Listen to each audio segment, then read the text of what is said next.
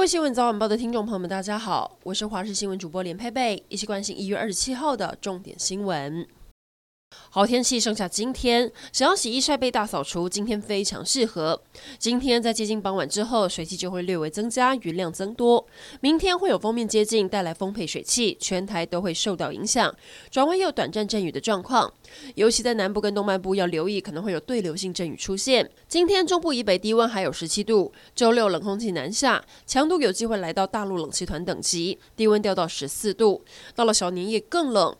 但最冷的时间点预计是在除夕初一，低温掉到十度。有打算要跟亲友团聚拜年的，可要多穿一点。最新的疫情发展来关注，高雄疑似有新增确诊者。高雄左营有一家知名的炙烧牛排，昨天晚上突然提早结束营业，没多久，几十名员工还有顾客穿着防护衣，大包小包在店外集合，准备搭车离开。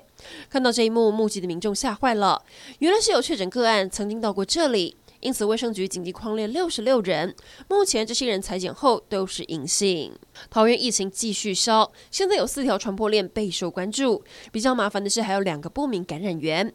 目前这四条传播链分别是远雄雅旭电脑、龙潭登山客、加贝尔幼儿园和前都巴德店。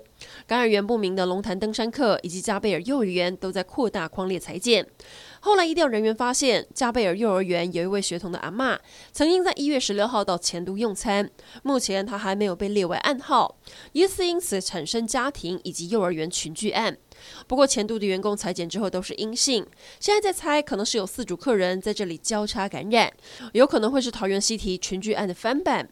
桃园市长郑文灿表示，社区裁剪站裁剪到的确诊个数越来越少，社区风险还在可控范围内，黑数降低了，潜在的传播链不会形成。在餐厅吃饭似乎会让染疫风险增加。接下来，中央是不是会禁止餐厅内用呢？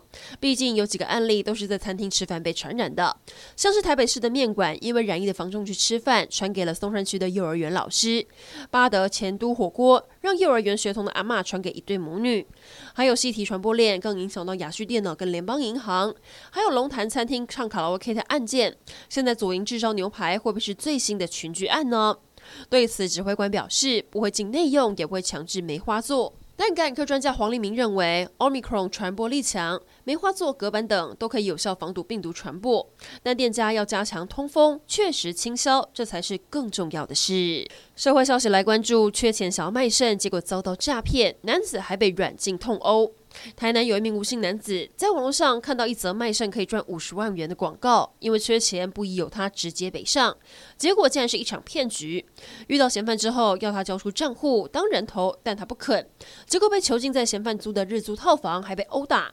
最后是被害人给嫌犯错的密码，借故去银行要解锁，他才趁机向行员求救，才终于获救。警方后来再追到嫌犯的旅宿，破门逮人，救出其他的被害者。